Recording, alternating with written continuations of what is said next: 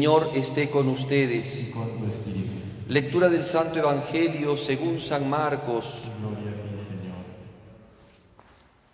En aquel tiempo, Juan dijo a Jesús, Maestro, hemos visto a uno que echaba demonios en tu nombre y se lo hemos querido impedir, porque no es de los nuestros. Jesús respondió, No se lo impidáis, porque uno que hace milagros en mi nombre no puede luego hablar mal de mí. El que no está contra nosotros está a favor nuestro. Palabra del Señor. Gloria a ti, Señor Jesús. Asiento. El texto del Evangelio que acabamos de escuchar, pequeño, eh, parecería dar pie o motivación de que, eh, digamos, que pululen muchas sectas, ¿no? Porque está la Iglesia Católica, los que son de los nuestros, dice San Juan, ¿no? Este está expulsando demonios, pero no es de los nuestros, entonces se lo hemos querido impedir. Y Cristo dice, no se lo impidáis, porque el que no está eh, contra nosotros está a favor nuestro. Parecería entonces que Cristo está dando eh, pie para que se den distintos movimientos sectarios de distintas denominaciones y que no haya unidad ¿no? en la vida cristiana. Por supuesto que entender la cita bíblica de esta manera sería un error y un error grave, porque, como lo venimos diciendo muchas veces, para entender la Sagrada Escritura no podemos entenderla por parcialidades, sino en su conjunto, en su totalidad. Y entonces a este texto se le unen otros textos más, por ejemplo, en donde Cristo dice que todos sean uno como tú y yo somos uno. Y por otro lado también de que en otros textos, como por ejemplo cuentan los Hechos de los Apóstoles, habían algunos que querían tener la capacidad de hacer milagros y prodigios y entonces querían comprarle esa virtud que Jesús les había dado a los apóstoles. Y entonces San Pedro, a este hombre llamado Simón el Mago, lo recriminó y lo excomulgó. Desde allí, el término con el cual se pretende comprar las cosas sagradas se llama simonía. Las cosas sagradas no se compran ni se venden, no se pueden comprar, son demasiado eh, exquisitas como para poder venderse o para, para poder comprarse. Entonces, el texto nos, nos presenta entonces esta cuestión. Un hombre expulsaba demonios pero no era del grupo, de, o sea, no era de los apóstoles. No sabemos si los apóstoles lo conocían como discípulo de Cristo o no. Pero ciertamente de manera extraordinaria, eso también tenemos que decirlo, de manera extraordinaria, Dios puede conceder capacidad exorcística a alguna persona. O sea, ayer explicábamos cómo la iglesia tiene el poder de realizar exorcismos. La, o anteayer ha sido, perdón, que hablábamos acerca del endemoniado, ¿no? Quien Jesucristo eh, expulsó el demonio y después los apóstoles preguntaban, ¿por qué nosotros no pudimos? Porque estos, estos demonios de esta especie se, expulsan con oración y con ayuno. ¿no? Pues bien, Cristo dio la potestad a la iglesia de expulsar a los demonios, pero también habían otros que eran como eh, exorcistas peregrinos, ¿no? deambulantes, y eh, ejercían con ciertos actos de magia, como ahora, por ejemplo, muchas veces hacen los brujos, ¿no?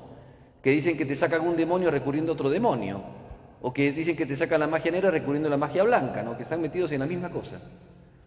Pues bien, en este caso no, porque era un caso de un hombre que estaba expulsando demonios en nombre de Cristo. Pero también en esto otros textos bíblicos, como el caso de, los Hechos de los Apóstoles, cuentan cómo habían un grupo de eh, de hombres que eran exorcistas y que empezaron a expulsar demonios utilizando el nombre de Cristo y el nombre de Pablo, y cuenta, podríamos decir hasta jocosamente la Biblia, ¿no? Como el demonio les dijo, yo a Cristo conozco y a Pablo también, pero a ustedes no los conozco, y entonces empezó a perseguirlos, dice, y salieron despavoridos, ¿no? Entonces, la capacidad exorcística no es algo que, nos abrogamos nosotros. La iglesia nos lo da como parte del ministerio eclesial o de alguna manera Cristo, con una capacidad o con una gracia gratis data, o sea, una, una, gracia carismática, Dios puede hacer que alguna persona se exorcista. Han habido muchos casos. ¿eh? Por ejemplo, Santa Catarina de Siena dice que tenía capacidad exorcística. Ella rezaba por una persona que estaba quejada por un demonio y expulsaba al demonio. Eh, San Leopoldo Mandic, el santo cura de Ars, era muy común, tenía una capacidad exorcística increíble, al punto tal de que dice que una, una vez le pidieron, él era exorcista, ¿eh? no, la iglesia no lo había instituido como exorcista, él sencillamente rezaba, le pedían que rece por tal persona y rezaba, y esta persona estaba endemoniada. Y cuenta el padre Trochu, el biógrafo tal vez mejor de la vida del padre de San Juan María Vianney, cuenta cómo el demonio, estando, digamos, poseyendo a esta persona, le dijo al santo cura de Vianney, le dijo, maldito enano Vianney, dos como tú hubieran hecho que mi reino se perdiera en este mundo. Tenía una capacidad exorcística extraordinaria. Mucho más cercanos a nosotros, por ejemplo, San Pío de Pietrelcina, que murió, si mal no estoy, en 1968, y que tuvo muchas experiencias de gente que iba, que estaba acechada por el demonio, y él con una oración, no con exorcismo, porque no tenía el ritual de exorcismo, eso lo tiene la iglesia y eso lo, distribuye a aquellos sacerdotes que la iglesia determina. En el derecho canónico dice un canon de que para que un sacerdote sea exorcista tiene que ser elegido por el obispo diocesano, por el ordinario del lugar, y tiene que tener, tiene que gozar ¿no? de la ciencia adecuada y de santidad de vida. Porque ciertamente tiene que tener ese testimonio de la iglesia, ese testimonio vivo de Cristo, para poder realizar este ministerio tan difícil, tan lleno de este, situaciones complejas, ¿no? como son los exorcismos. Pues bien, este caso era el caso de un exorcista carismático, por tanto, no de un eh, eh, extraño eh, miembro de otra denominación cristiana no católica, no, no hay nada de esto aquí, sino era el caso de un hombre que había sido discípulo de Cristo, seguramente en alguna de sus predicaciones quedó cautivado por Jesucristo y empezó a predicar de Jesucristo y empezó a hacer, digamos, y empezó a recibir de Dios de manera extraordinaria esta gracia carismática de expulsar demonios. Entonces, los apóstoles, que tenían la gracia ordinaria, porque Cristo les había dado a ellos la gracia ordinaria de expulsar demonios, San Juan, dice San Lucas, este Evangelio de San Marcos no dice quién fue, pero el Evangelio de San Lucas dice que fue San Juan, el hermano de Santiago, dice que le dijo a Jesucristo, ¿no? Hemos visto a uno que está expulsando demonios, pero como no era de los nuestros, se lo hemos impedido. Y entonces Jesucristo aquí lo corrige. Y entonces le dice esta frase que es interesante porque si bien esto habla de exorcismo, también se refiere a otra cosa de la eclesialidad. No se lo impidáis, porque uno que hace milagros en mi nombre no puede hablar luego mal de mí. El que no está contra nosotros está a favor nuestro. O sea que discípulo de Cristo es quien cree en Jesucristo, por supuesto, quien ha recibido el don del bautismo y quien obra, digamos, predicaciones y obra signos, eh, digamos, como testimonio de Jesucristo, no manifiesta que sea un enemigo de Cristo, sino más bien un amigo de Cristo. Eso es lo que quiere decir. Pero esto también creo que se puede entender de la siguiente manera. También nosotros podemos pensar de que por el hecho de que nosotros pertenecemos a tal denominación, a tal grupo, a tal movimiento, a tal parroquia, podemos pensarnos mejores que los demás. Podemos pensar que nosotros tomamos la titularidad de la iglesia y de que todos tienen que ser a nuestro estilo, según nuestra manera de pensar, no según la manera de pensar de Cristo, ¿no? sino según nuestra manera de pensar. Si a nosotros nos gusta, digamos, eh, trabajar pastoralmente de esta manera, todos tienen que hacerlo de esta manera, porque así es, queremos que todos sean cortados con nuestra misma tijera. Y esto no es así. Cristo nos ha dado eh, la posibilidad de seguirlo con entera libertad.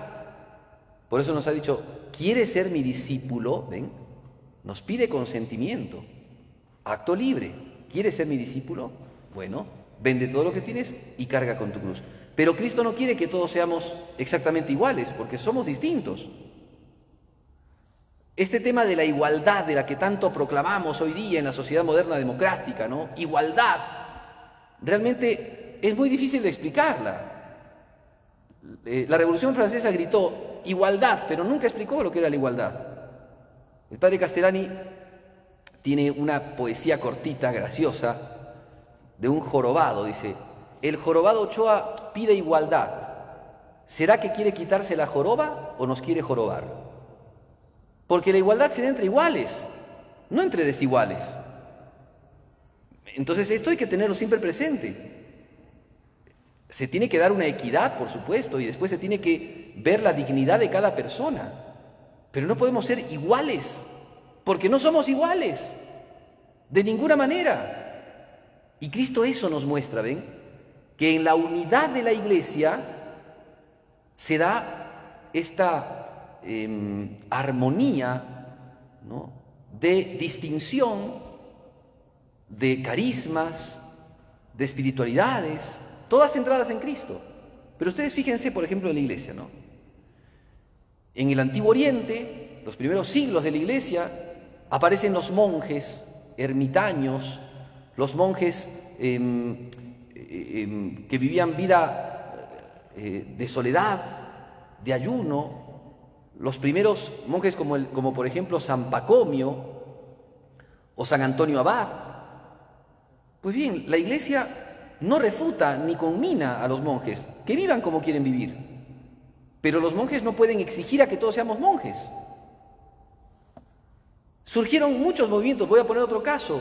Nosotros estamos en una iglesia franciscana, fundó la orden franciscana el gran Francisco de Asís, el pequeñito, el poverelo de Asís, el gran Francisco, pero que él se, tenía como el pobrecito de Asís. Y entonces él enseñaba una espiritualidad muy ligada a Jesucristo, porque todo es ligado a Jesucristo, ¿eh? pero con, una, con un matiz, desposarse con la dama pobreza, es decir, casarse con la pobreza, ser pobre como Cristo, no tener ni dónde reclinar la cabeza, y la misericordia, y la, y la piedad, y la fraternidad, y tratar al prójimo realmente como hermano, como Jesús nos enseñó. Y entonces esa vida de deshacimiento, una espiritualidad fantástica, pero no todos tenemos que ser franciscanos. Pregúntenle a los dominicos. Vivían en el tiempo, Santo Domingo era contemporáneo San Francisco.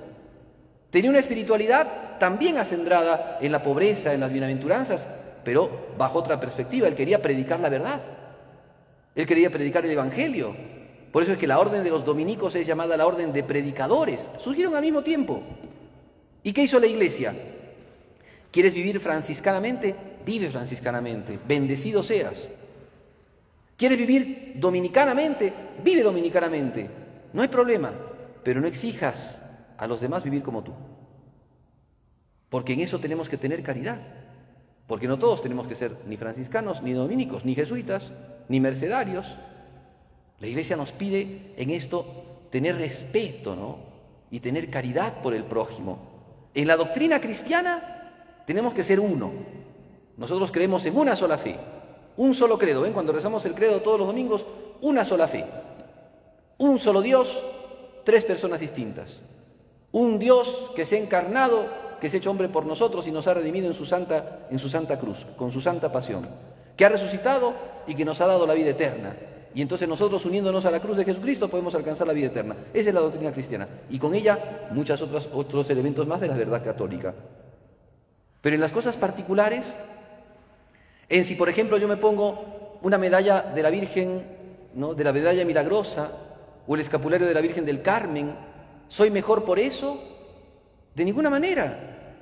Puedo vivir la piedad que yo desee, puedo pertenecer a la cofradía que yo desee, que yo desee. puedo tener la piedad em, popular que yo quiera, siempre que me mantenga unido a la iglesia. Entonces no se lo impidáis. Si no es como tú, no se lo impidas. Respeta a tu prójimo. Evidentemente, si es que falta la fe, hay que corregirlo con amor, con humildad. Pero si son cosas tal vez no iguales a las tuyas, no todos tienen que ser igual que tú. Por eso este, este pasaje nos ayuda muchísimo a entender. La iglesia es una madre que nos cobija a todos sus hijos, pero no todos sus hijos son un solo carácter, un solo temperamento, una sola manera de ser, no. Hay distintos temperamentos, temperamentos tan atractivos a los jóvenes como por ejemplo el gran San Juan Bosco, temperamentos tan llenos de ternura como San Francisco de Sales, temperamentos tan bondadosos, por ejemplo, con los ancianos como Santa em, Juana Francisca de Chantal o Santa Teresa Journet de Ibars, temperamentos tan bondadosos con los niños como la Madre Teresa de Calcuta o con los pobres, hombres adentrados en, en las ciencias sagradas como el gran San Agustín o Santo Tomás de Aquino. No todos tenemos que ser iguales grandes misioneros como San Francisco Javier, grandes contemplativos como Carlos de Foucault, o como, no sé, San, San, Benito, o San Bruno, o tantos otros. Lo importante es apuntar a la santidad en eso que Dios nos pide. ¿Ven? En este caso, Dios le pedía a este hombre que ni conocemos un hombre, le pedía que predicara el Evangelio y expulsase demonios. Pues bien, había recibido ese carisma de Dios, siempre en armonía y en unidad con la iglesia. Siempre, no en contra, no al margen, siempre en armonía. Pues eso es la, Madre Iglesia, esa es la esposa de Jesucristo, ese es el cuerpo místico de Cristo, guiada, ¿no? Por, el, por Pedro, hemos, hemos celebrado la fiesta de la cátedra de San Pedro, guiados bajo el callado de Pedro, aquel vicario de Cristo que ha dejado como pastor, y los obispos, sus sucesores, pero en la capacidad de tener el carisma que el Espíritu Santo nos, nos da y de poder ejercerlo para vivificar la iglesia, para dar testimonio de Jesucristo en este mundo. Pidámosle a nuestra Madre, la Virgen María, la Madre de la Iglesia, que ella nos, nos enseñe a comprender la Iglesia, a entender esta gran Madre que tenemos y que nos da la posibilidad de vivir una espiritualidad auténtica, unida a Jesucristo, para la gloria de Dios y para nuestra propia santificación y la santificación de tantas almas. Pidamos estas gracias a la intercesión de María.